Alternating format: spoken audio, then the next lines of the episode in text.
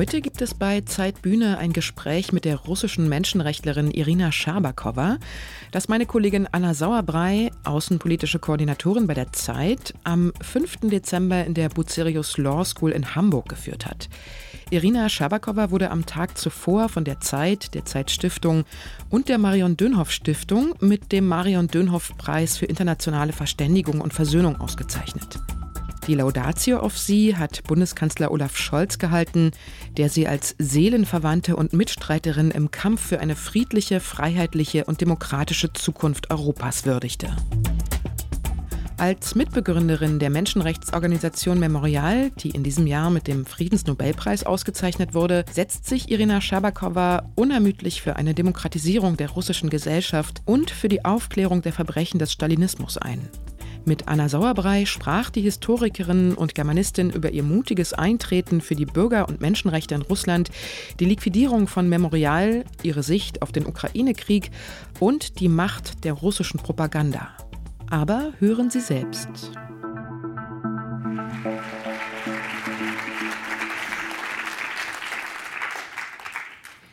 Frau Scherbakowa, Sie haben selbst gesagt, dass Sie eigentlich ungerne über Ihre eigene Biografie sprechen, weil es Ihre Arbeit als Historikerin ist, sich mit den Biografien anderer Menschen zu befassen. Und das haben Sie ja auch Ihr ganzes Wissenschaftlerinnenleben getan.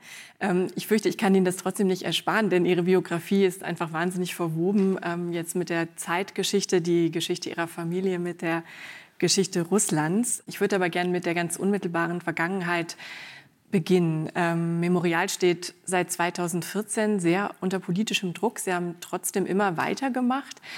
Wann und warum haben Sie sich dann jetzt doch entschieden zu gehen? Erstmal vielen, vielen Dank für die Einladung und dass ich hier sprechen kann. Äh, ja, äh, es war wirklich äh, seit 2014 äh, wurde es immer schlimmer. Und 2016 wurde Memorial International zum ausländischen Agenten erklärt und auf die Liste gesetzt. Und seit der Zeit war unsere Tätigkeit also sehr stark beeinträchtigt äh, in vielerlei Hinsicht. Also überall sollte groß geschrieben sein, bei allen Veranstaltungen, überall im Netz, also dass Memorial ausländischer Agent ist. Und das ist ja ähm, noch umso makaber, weil ähm, übrigens dieser Gesetz ist ein absolut, äh, ich bin ja hier also bei den Juristen sozusagen zu Hause. Und als dieser, äh, das Gesetz dann angenommen worden war, haben wir dann die besten Juristen eingeladen und Memorial hat wahrscheinlich jetzt auch noch immer noch, also die beste Rechtsanwälte äh, äh, Russlands ähm, sozusagen, also in unserem Umfeld. Und die waren völlig sprachlos und konnten das gar nicht also platzieren, weil das, das also dieser Gesetz hat, es hat mit Jura gar nichts zu tun und gar nichts zu tun mit also wirklicher Gesetzgebung. Und, ähm, äh, und dann sind wir bestraft die ganze Zeit für alles. Äh, dann waren die Buchstaben zu klein, also wo wir uns ausgeschildert worden waren als ausländischer Agent. Dann war es, dann haben sie irgendwelche, Memorial existiert ja seit äh, ja, 89, dann haben sie irgendwelche unsere Datenbänke gefunden, übrigens also mit den, also äh, über drei Millionen Namen von Opfern beinhalten. Die waren ja wiederum nicht ausgeschildert, also mit, diesem, mit dem ausländischen Agenten. Und das waren Hunderttausende von Rubeln, also die man für uns gesammelt hat. Also natürlich hatten wir kein Geld. Also das war äh, schlimm. Aber wir haben äh, erstens sind äh, viele unter uns aus der älteren Generation, die also gewohnt sind, auch würde ich sagen, unter ganz schwierigen Verhältnissen zu arbeiten. Das war zum einen. Und zum anderen haben wir doch jede Möglichkeit genutzt, weiterzuarbeiten. Ähm, natürlich war Krim, eine, eine Annektierung von Krim, eine Zäsur. Und das war klar, dass das alles noch viel, viel schlimmer aussehen wird, zumal Memorial eine Erklärung gab, dass man, also das Krim, das diese Krim-Geschichte eine Annektierung ist, völlig also gegen Volksrecht, Verstoß gegen alle Abkommen, Geschichten. Und da war eigentlich um uns mehr oder weniger klar, dass das ähm, also nicht gut gehen wird. Und ähm, trotzdem muss ich sagen, ähm, hatten wir also sehr viele Menschen, äh, es, es kamen immer mehr Menschen zu uns, äh, weil man ja diese Gefahr und diesen Druck ja auch spürte und ähm, äh, viel mehr Freiwillige, viel mehr Unterstützung von den jüngeren Menschen. Also das war also in diesen Jahren sehr, sehr intensiv. Viele Ausstellungen, viele Publikationen und so. Als wir haben jeden Tag gearbeitet, wie das, als ob das der letzte Tag ist seit 2014. Also wirklich sehr, sehr, sehr, sehr intensiv die ganze Zeit. Und mh, mm, dann am 7. Oktober des vorigen Jahres kam dann die Nachricht, und wir saßen gerade in, einem, in einer Besprechung, dass die Staatsanwaltschaft Liquidierung fordert. Und eigentlich haben wir nicht damit gerechnet, dass es sofort zu dieser Liquidierung kommen wird. Wir haben gedacht, na, ja, die Strafen nach wie vor.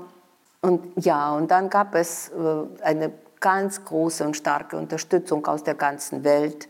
Und unsere jüngeren Mitarbeiter haben gehofft, dass das doch nicht möglich ist, dass diese Gerichtsverhandlung so aussieht, wie sie ausgesehen hat weil ähm, also wir sind ja äh, wir sollten liquidiert werden wegen Vorstoß gegen Gesetz gegen ausländische Agenten und das ist sowieso eine Absurdität. Memorial ist ein Netzwerk mit mehreren Organisationen in in Deutschland, in Frankreich, in Tschechien, in der Ukraine. Was soll, wie soll ein Netzwerk erstens zum ausländischen Agenten erklärt werden? Und also das war alles absolut absurd. Und dann ähm, kam die Entscheidung sofort, und das war eigentlich sofort die Sache des obersten Gerichtshofs der Russischen Föderation. Das heißt, wir hatten, wir hatten keine Möglichkeit, nur eine Möglichkeit sozusagen zu appellieren. Und natürlich wussten wir, also wir hofften, dass der Krieg nicht beginnt. Das ist eine sehr interessante, das ist eine sehr interessante, hm, ein sehr interessantes Gefühl eigentlich. Also vor allem für Historiker, äh, weil man als Historiker klar sehen muss, dass das nur, dass das, was alles im späten Herbst 21 abgespielt hat, nur zu einem Krieg führen konnte. Äh, dass man seit drei Monaten die Truppen versammelt hat an der ukrainischen Grenze.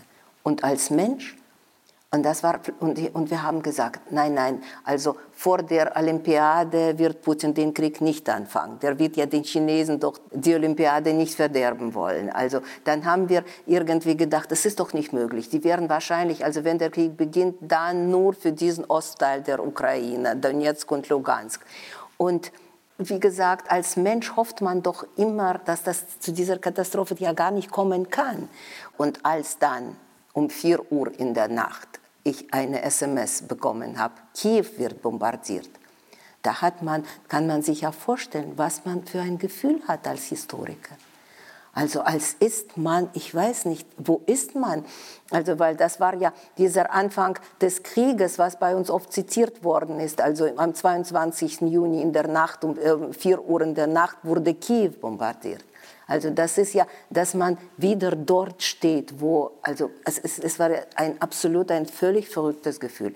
Und dann haben wir natürlich auch begriffen, dass diese Säuberung, also von Memorial, die war ja eigentlich schon eine Aktion vor dem Krieg, um sozusagen Zivilgesellschaft da nochmals also zu zerstören und Netzwerke auch. Und dann hatten wir die Durchsuchung sofort. Ähm, ich glaube, das war am 4. März oder sowas, äh, die 15 Stunden lang gedauert hat ich weiß nicht, mit 50 Menschen.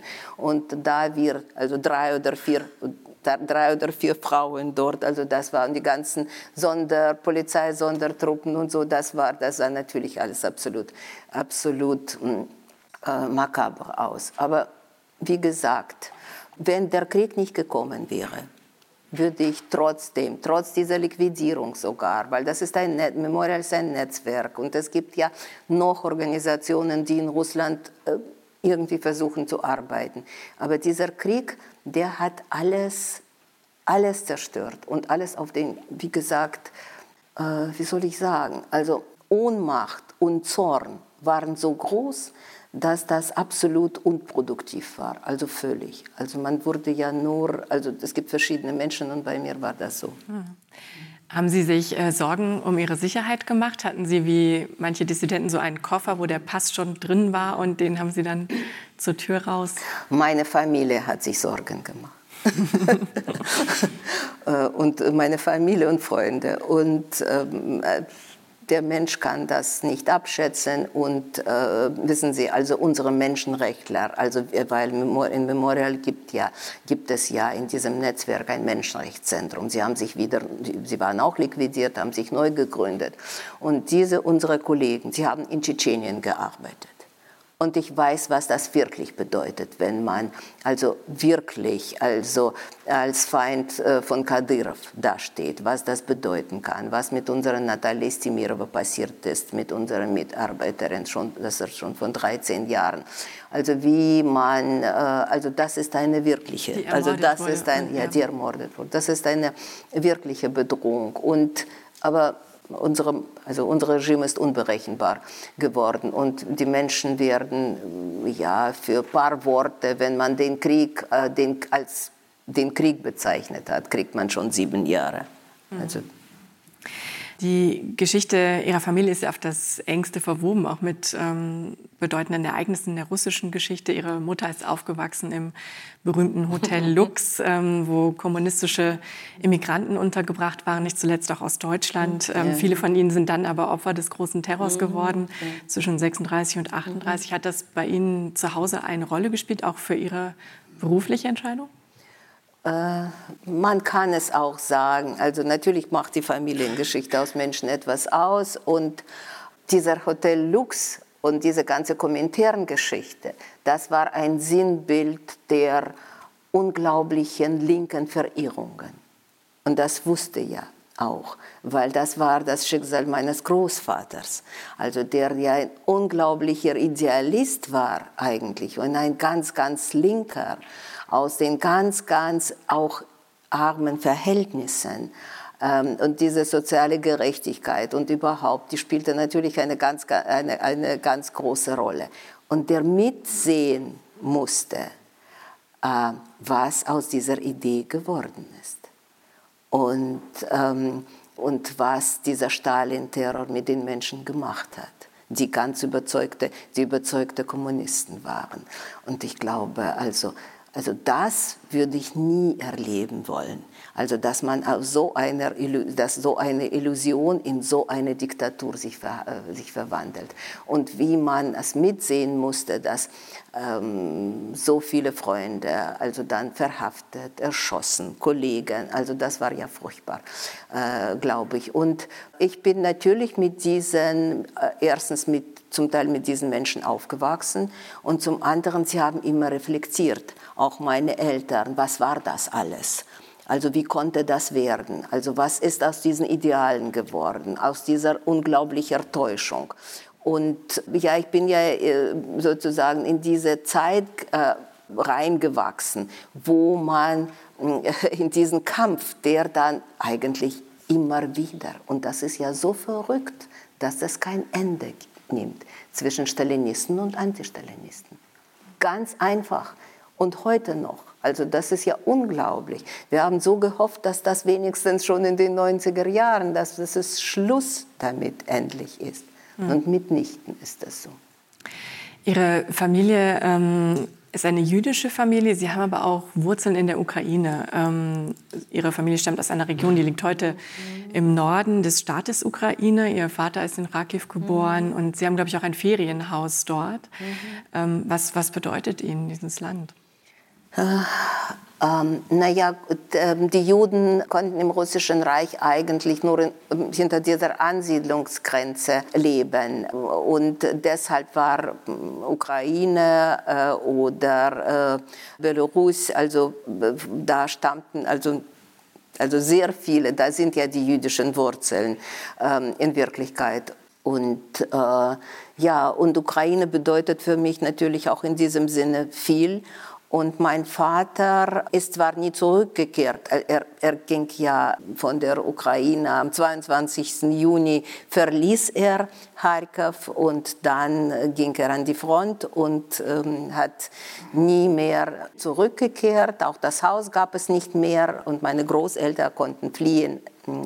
Nur die andere Verwandtschaft und die Urgroßmutter, die wollte das Haus nicht verlassen. Also das das Typische. Und dann hat sie immer gesagt, dass ähm, sie nirgendwo hingeht und das ist alles Lüge, was die Bolschewiken da erzählen, weil sie hat ja 1918 die Deutschen ja erlebt äh, in der Ukraine und das war überhaupt gar nichts im Vergleich zu den Pogromen, also die man äh, durch die Kasaken erlebt hat und also das glaubt sie alles nicht. Also das, das, also das Übliche. Aber mein Vater ist immer am 9. Mai nach Kiew gefahren, an diesem sozusagen Tag des Sieges. Übrigens haben sie das nie so gemacht. Das war der Tag äh, vom Kriegsende. Mhm. Also um dort mit den Freunden, das waren auch Schriftsteller, Journalisten, die auch aus der Ukraine, aus Kiew stammten, also um mit ihnen dort zu sein. Also deshalb eine so schon eine ziemlich starke Verbindung. Mhm. Warum haben Sie sich dann für das Ferienhaus entschieden? Nur eben deshalb. Ja, ja.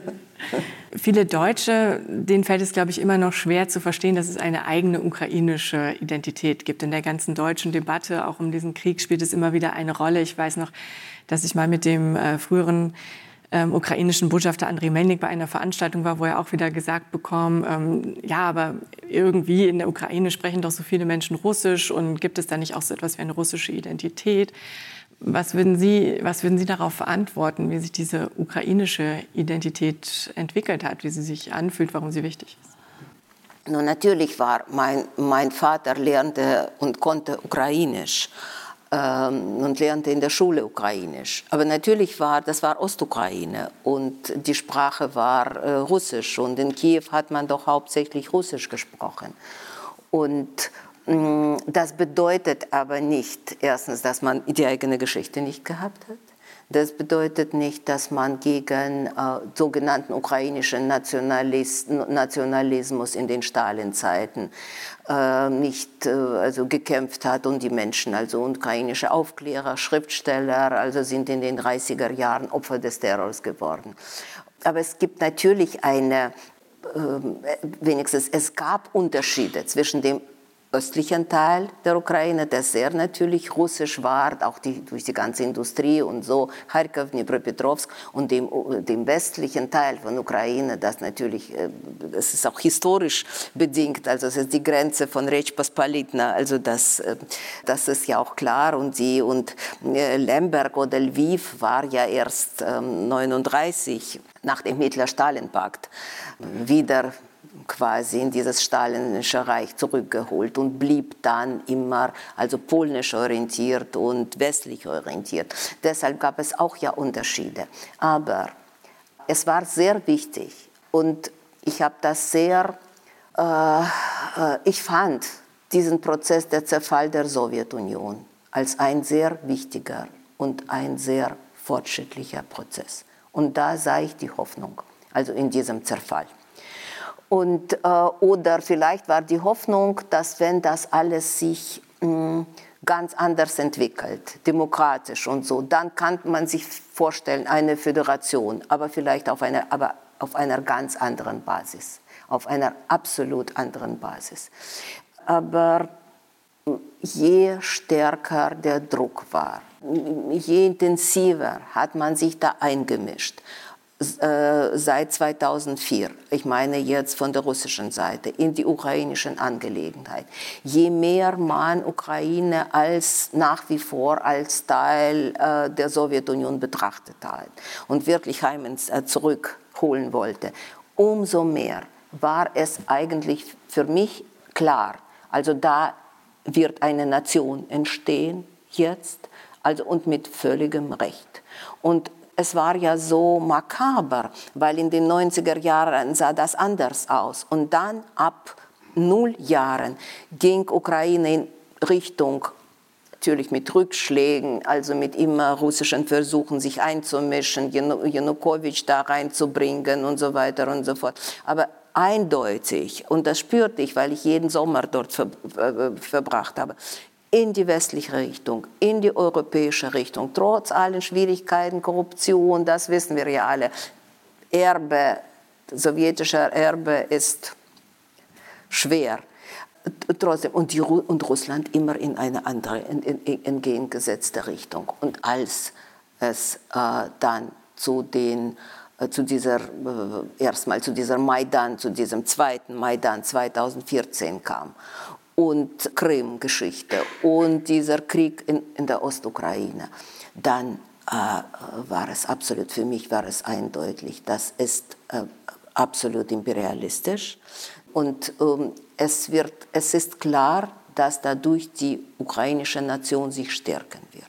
Mhm. Also das war, und das sehen wir. Und wir sehen das jetzt in, einem, in dieser furchtbaren Situation, also für die Menschen und für die Zivilbevölkerung. Und sie steht und was Putin, und das ist sehr interessant, äh, ich bin ja keine Militärexpertin, mm, aber wenn Sie mich gefragt hätten, also oder jemand vor dem Beginn dieses Krieges, ob es Ihnen gelingt, am 24. Februar, und übrigens auch, die, auch viele Menschen im Westen haben nicht geglaubt, dass Ukraine.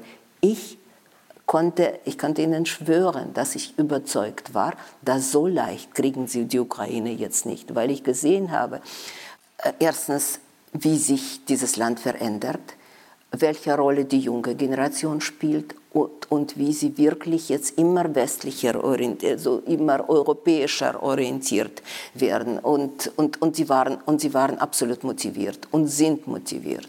Die Entwicklung, die Sie beschreiben, hat äh, Putin vielleicht nicht gesehen oder nicht sehen wollen. Er ähm, versteigt sich ja immer mehr in Geschichtsrevisionismus. Sein Aufsatz von 2021, den jetzt alle viele deutsche Politiker auch noch mal gelesen haben, heißt zur historischen Einheit von Ukrainern und Russen.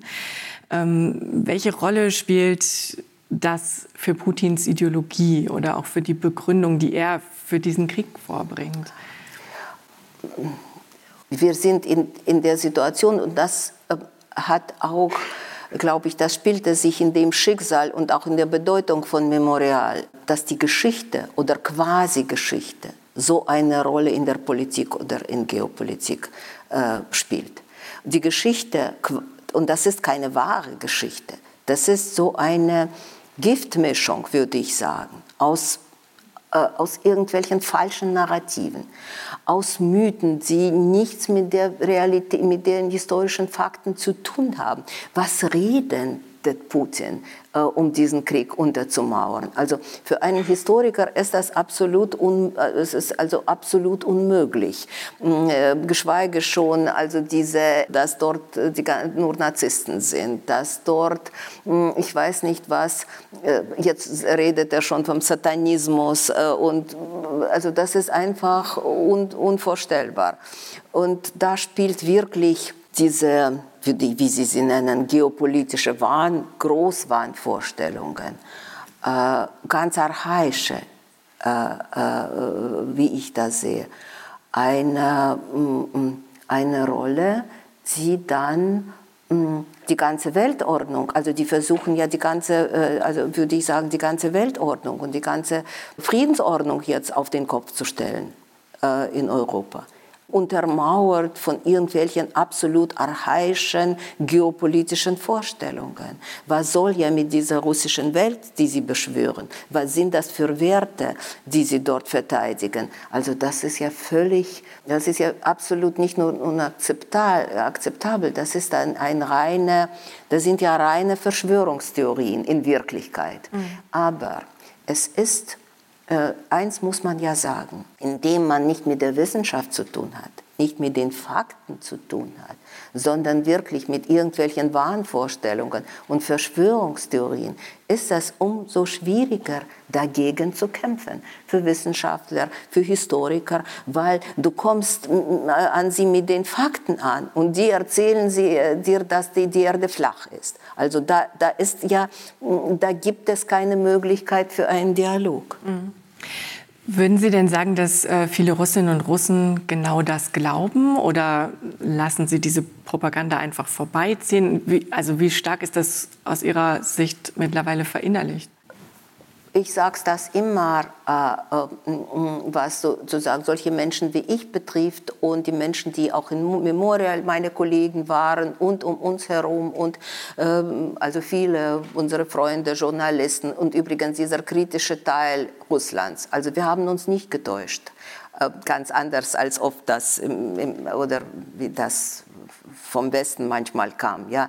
Und wir haben nicht getäuscht, was Putin bedeutet und was, das, was sein Regime bedeutet und haben immer wieder versucht, das, also unseren ähm, Politikern, die uns besucht haben, also Menschen zu erklären, also wie gefährlich das alles ist und wie die Innenpolitik mit der Außenpolitik steht.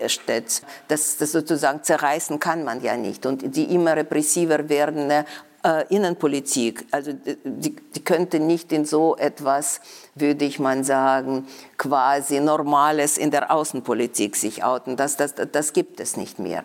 Aber wir haben uns auch getäuscht. Und getäuscht haben wir uns, weil wir diese Wirkung von Propaganda unterschätzt haben. Und da ist gerade, was gesagt worden war, und das ist die ganze Geschichte mit der Aufklärung. Weil was gab uns die Hoffnung äh, in den äh, oder meinen Eltern? Meine Mutter war, ich weiß nicht, 60 Jahre eine Schullehrerin für die russische Literatur in der Schule. Was gab es ihnen? Die waren absolute Gegner von Brezhnev und so. Äh, und die Hoffnung auf eine Wende gab es nicht.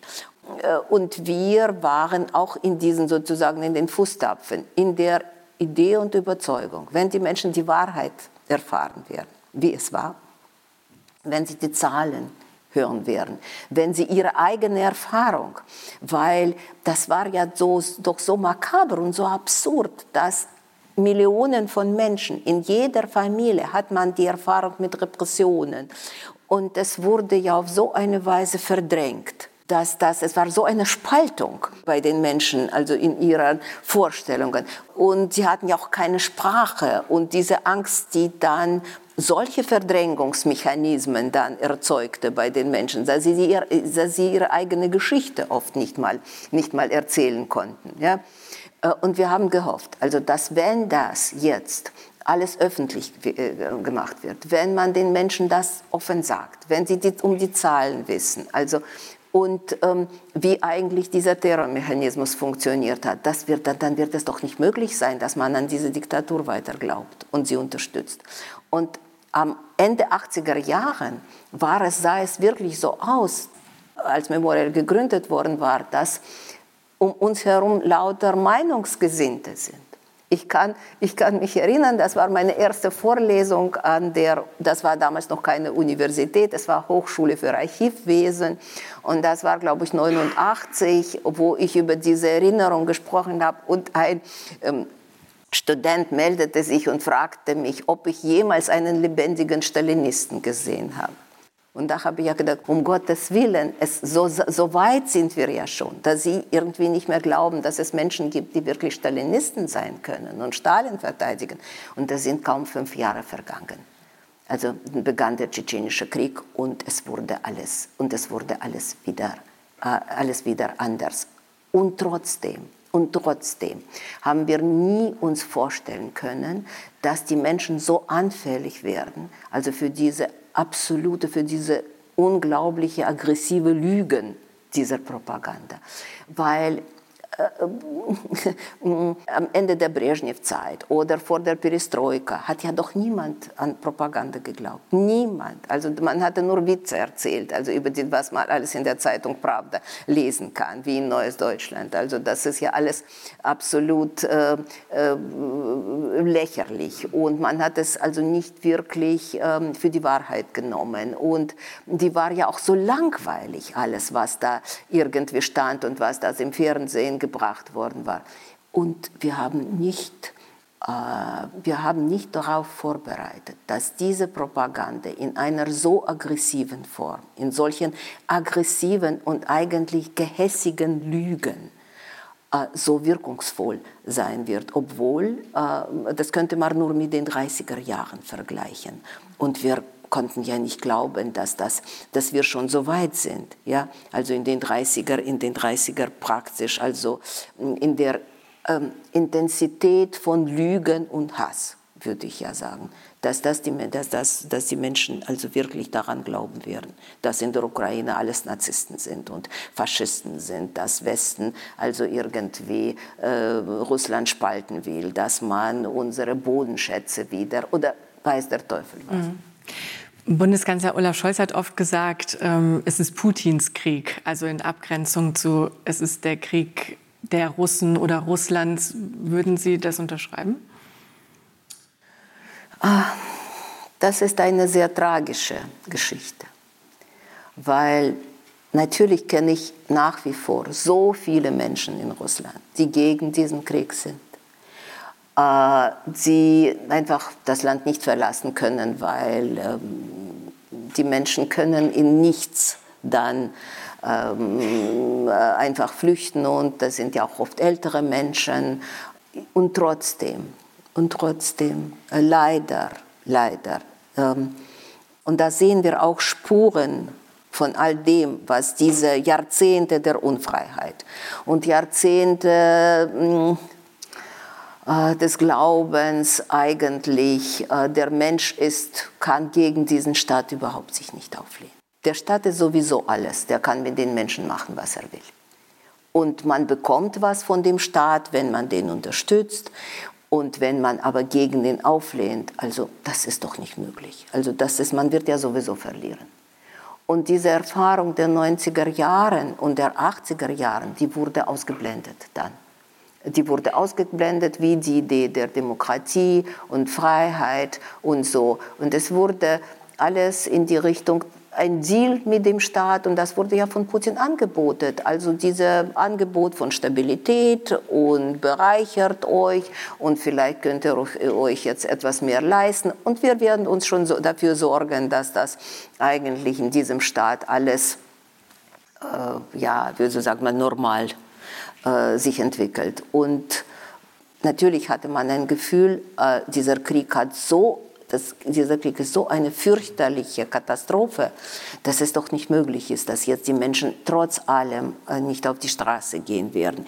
Und es sind ja Menschen gegangen und vor allem junge Menschen, aber natürlich nicht genug, mhm. nicht viel und äh, es wurden, die wurden brutal natürlich zusammengeschlagen, also eingesperrt. 19.000 Menschen sind nach dem Beginn dieses Krieges auf die oder jene Weise eingesperrt, bestraft, äh, verhaftet. Und, ähm, aber das ist natürlich nicht genug für einen wirklichen Widerstand. Und das ist eine, eine ganz es ist eine, eine Tragödie und das ist auch für mich eine, eine Tragödie und auch das ist eine historische Tragödie mhm. für Russland.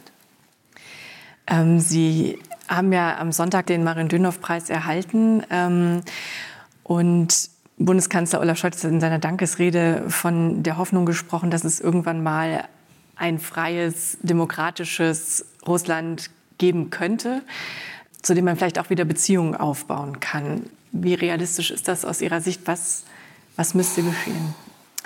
Äh, ich glaube, dass das das, was besonders schwierig ist für uns alle, auch hm, in Deutschland, auch in Europa, auch vor allem in Russland, dass hm, die Zukunft sehr dunkel ist. Äh, aus meiner Sicht sind wir in so einer Situation, die eigentlich ich mir gar nicht auch vorstellen konnte, wo unser Schicksal von einem ganz kleinen Anzahl von Menschen und ganz real abhängig ist. Also wen meinen Sie dann? Das, das Regime? Ich meine Putin und die Menschen um ihn herum und das, ist, und das sind ja wirklich eine Handvoll von mhm. Menschen. Mhm. Es ist ja natürlich gibt es diejenigen, die ihn unterstützen, es gibt Handlanger, aber für diese schrecklichen Entscheidungen, diese schrecklichen Entscheidungen sind von einer ganz kleinen Gruppe um Putin herum und und er ist steckt natürlich. Und das ist in meinen, meinen Augen eine, ich, ich weiß nicht, ob mir das deutsche Wort, eigentlich ist eine Erniedrigung. Es ist noch viel schlimmer, äh, dass man, äh, so viele kluge Menschen, so viele begabte Menschen, so viele gebildete Menschen und so plötzlich, also von diesem Wahnsinn abhängig sind und von der eigentlich auch einer Masse, die sich eher davon versteckt, äh, ähm, von, also diesen Entscheidungen oder von diesem, und das ist natürlich eine hm, Geschichte, wo man mit Hoffnung sehr vorsichtig umgehen muss. Also wir sollen, wir haben uns vieles vorgemacht, auch in Deutschland. Also jetzt ist das, glaube ich, sehr bitter. Es ist eine, eine bittere Erfahrung, aber hm, ich glaube, man soll sich keine Illusionen äh, machen. Es wird sehr schwierig sein für uns alle, wie gesagt, weil es sehr unberechenbar ist, von Handvoll von Menschen äh, abhängig zu sein, was ihnen jetzt in den Kopf kommt an Anwendung. Sie wissen, Sie sehen ja, wie der Krieg geführt wird gegen die Zivilbevölkerung. Könnte man sich ja vorstellen, dass, äh, ich weiß nicht, Kiew, Kharkov, äh, Dnipropetrovsk zu Ruinen gemacht werden, dass die Menschen dort ohne, also die sind wirklich zu, also wirklich, also ganz schlimmen, men menschenfeindlichen Taten fähig. Und ich würde ja sagen, meine Hoffnung besteht darin, äh, dass man, äh, ich kann für lange Perspektiven, natürlich kann man spekulieren, was man in Russland wird und was wird. Und natürlich ist das nicht umhin, dass die Menschen sich Gedanken machen, was wird und oder was werden kann. Und wenn Putin plötzlich morgen nicht da sein wird, welche Szenarien gibt es? Und das ist absolut menschlich, dass man sich darüber Gedanken macht. Aber ich versuche, ähm, also wenigstens in den kurzen Phasen zu denken. Äh, erstens, ich bin überzeugt, also es gibt keine wirkliche Zukunft und Hoffnung, wenn Ukraine diesen Krieg nicht gewinnt. Wie sie diesen Krieg gewinnt, also das ist eine andere Frage. Wo, äh, wann und wie Ukraine bereit sein wird zu den Verhandlungen. Aber das muss von der Ukraine ausgehen. Und man muss ja alles machen, ähm, und ich habe das mehrmals gesagt, ich glaube nicht an irgendeine Diplomatie mit Putin heute. Und das hat, glaube ich, Bundeskanzler gestern auch gesagt, dass er das auch nicht glaubt, trotz allen Gesprächen mit ihm. Das glaube ich überhaupt nicht. Und weil äh, mit Horror sehe ich, dass er quasi eine Vision hat, äh, was Ukraine anbetrifft. Und ähm, solange Russland imstande ist, Ukraine zu vernichten, werden sie das tun. Und ähm, deshalb glaube ich, unsere Hoffnung, und das ist die einzige Hoffnung in meinen Augen für Russland, denn wenn also es dem Putin gelingt, äh, doch also auf die oder jene Weise sich in diesem Krieg zu behaupten, was ich jetzt Gott sei Dank schon nicht mehr oder nicht mehr, zu, nicht mehr glaube, dann gibt es für Jahrzehnte keine Zukunft für Russland oder, nie, oder wenn nicht länger. Sie haben gestern, das war etwas, was mir wirklich hängen geblieben ist, aus Ihrer Dankesrede von, auch von der Verlockung der Hoffnungslosigkeit gesprochen, sich sozusagen hinzugeben. Jetzt hatte ich fast das Gefühl, dass Sie ihm doch ein bisschen nachgeben. Aber ich äh, weiß, dass Sie jetzt, Sie haben jetzt hier sehr ernst gesprochen, dass Sie auch so zwischendurch, wenn man mit Ihnen spricht, sehr fröhlich sind, dass Sie natürlich hier auch weiterarbeiten wollen, auch mit Memorial. Ja, also wie schützen Sie sich selbst jetzt vor dieser Verlockung?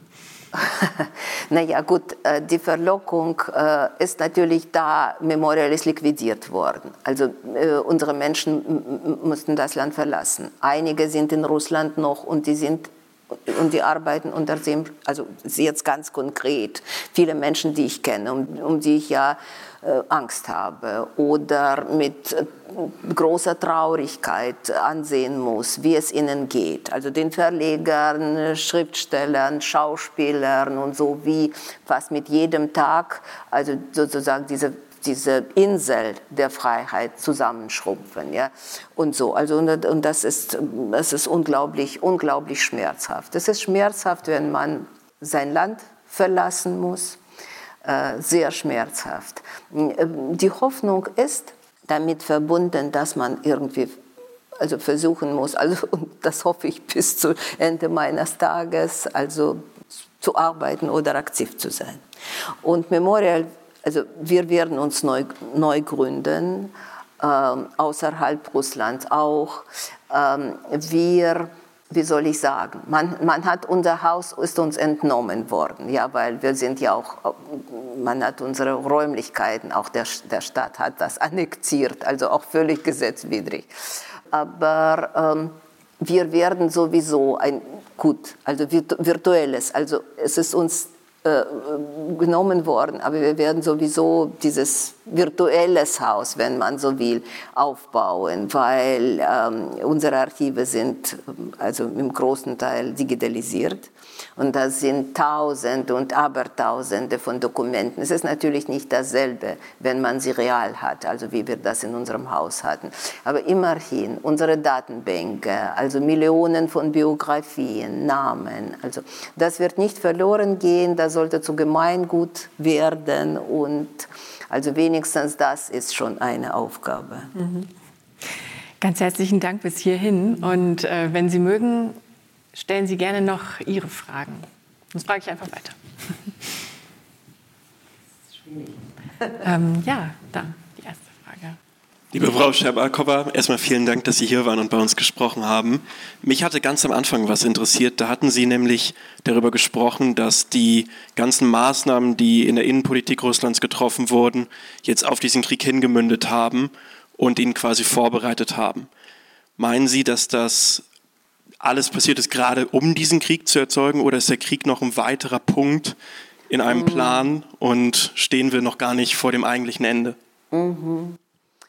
Äh, ich glaube, dass das ist also historisch gesehen ist das eine Entwicklung, äh, eine Entwicklung für so eine Diktatur, die immer aggressiver wurde, die immer auf eine Figur fixiert wurde, äh, die man, wo dieser Machtkampf oder der Kampf um Erhalten von, dieser, äh, von der Macht mit Repressalien verbunden war, mit immer verschärften Gesetzgebung, mit den Wahlfälschungen, ähm, mit Repressionen gegen die Zivilgesellschaft.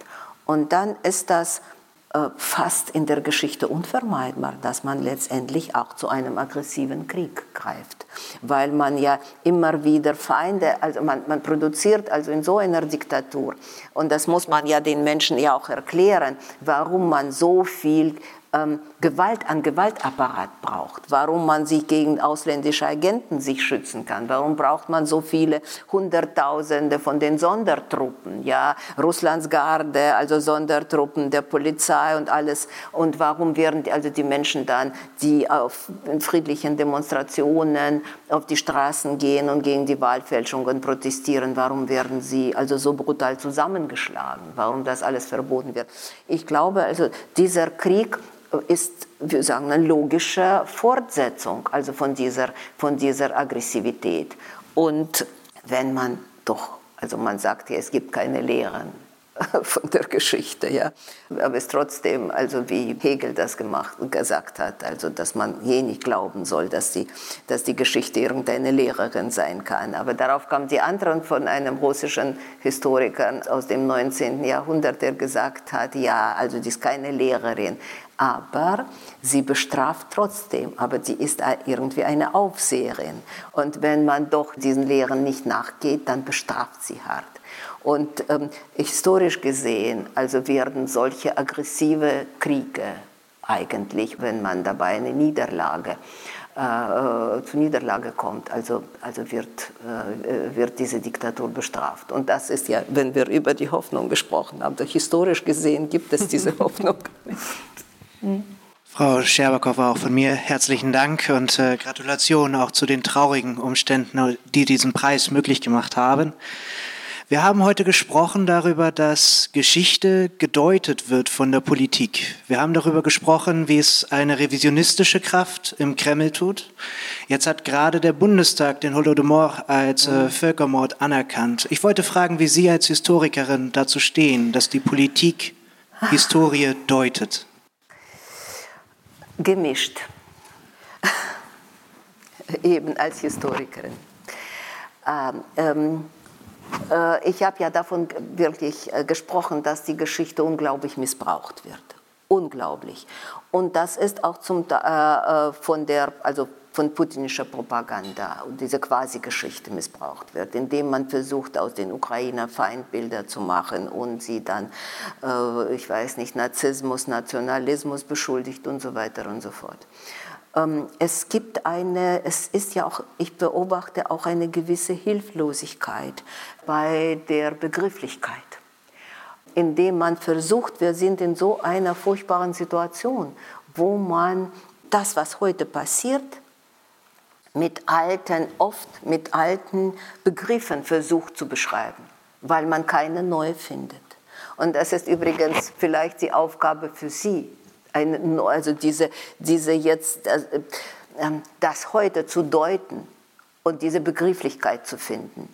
Also weil man, man, man tut sich sogar schwer mit der Bezeichnung, was ist das für eine Diktatur?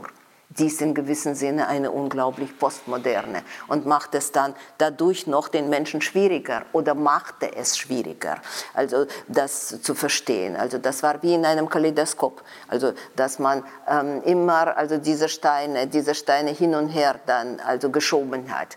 Äh, und wenn Timothy Snyder sagt, äh, äh, es ist Faschismus in Russland, also historisch gesehen, also ist das, also ist das, ist das für mich die Erklärung, die nicht wirklich, äh, die nicht wirklich was bedeutet. Also das ist eher unsere Ohnmacht, was ich ja schon gesagt habe, mit den alten Begriffen etwas, etwas zu beschreiben.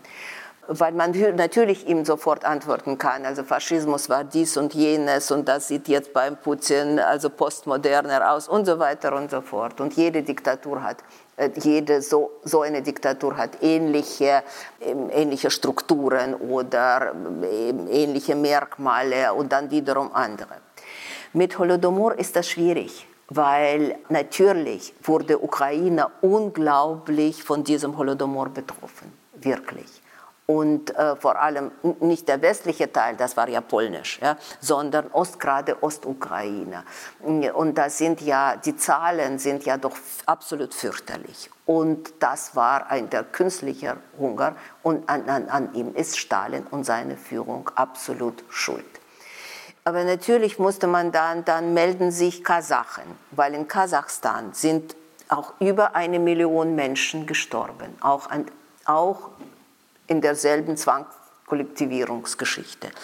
Es, sind ja, äh, es ist ja Süden Russland, wo auch das nicht zur Ukraine gehörte, Kuban und so, wo auch unglaubliche Sterbensraten waren.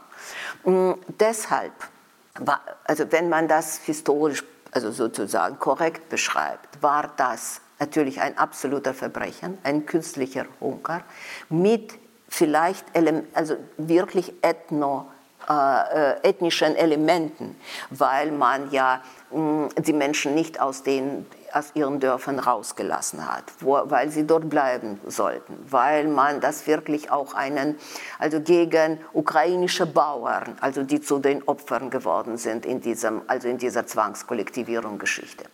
Aber ich würde es trotzdem und als ein absoluter Verbrechen sollte man das anerkennen. Aber dazu gehört nicht nur Ukraine. Also wenn man also die sowjetische Geschichte sich genau anschaut. Nur in, äh, in dieser, ich würde ja sagen, das ist ein Versuch in dieser Kriegssituation, eine furchtbare Situation, etwas zu tun, um Ukraine zu zeigen, ja, wir sind mit euch. Aber historisch, aber historisch als eine Solidaritätsgeschichte. Aber ob das historisch korrekt ist, das ist natürlich wie immer, Geschichte ist doch nie schwarz-weiß. Also das ist ja doch sehr, das ist alles, wie gesagt, sehr, sehr leider, leider sehr kompliziert. Wir haben jetzt nur noch drei Minuten Zeit. Ja. Wir müssen nämlich sehr ja, früh Schluss kurz. machen, ja. weil äh, Frau Scherbakova einen Zug noch bekommen muss. Ähm, eine ganz kurze Frage vielleicht von einer Frau ähm, und eine ganz kurze Antwort. Ja, ich werde kurz. Ähm, was meinen, Sie müsste, äh, was meinen Sie, müsste in Russland passieren, dass auch eine breite Widerstandsbewegung in der Bevölkerung sich, äh, sich regt? Man sieht ja momentan in Iran, dass dort auch äh, eine Aktion von einer Person ausreichen kann, um wirklich die breiten Massen zu mobilisieren. Also eine Person, die das Kopftuch nicht richtig getragen hat. Meinen Sie, dass so etwas auch in Russland passieren könnte und sich ein breiter Widerstand regt? Äh, ähm wie das auch in Iran war bei den Diktaturen, kann man das manchmal nicht, kann man das manchmal nicht erraten, was ein Auslöser sein kann, was dann die Menschen letztendlich auf die Straße bringt. So wie das übrigens in Maidan, in dem 2014 äh, in der Ukraine war, äh, auf dem Maidan, was zum Auslöser wurde, ja, also eigentlich studentische Proteste niedergeschlagen äh, worden war. Und Natürlich ist meine Hoffnung vielleicht, dass, das, dass es so einen Auslöser geben wird, was die Menschen doch auf die Straße, also auf die Straße bringt. Ganz herzlichen Dank, Frau Scherbakova. ähm, ganz herzlichen Dank für Ihre sehr klugen Fragen, finde ich. Ja. Und ähm, äh, dafür, dass Sie heute Abend bei diesem Hamburger also Wetter alle ja, hergefunden ja, vielen, haben. Vielen, vielen Dank. Ganz also herzlichen vielen Dank. Dank für Ihre Aufmerksamkeit. Und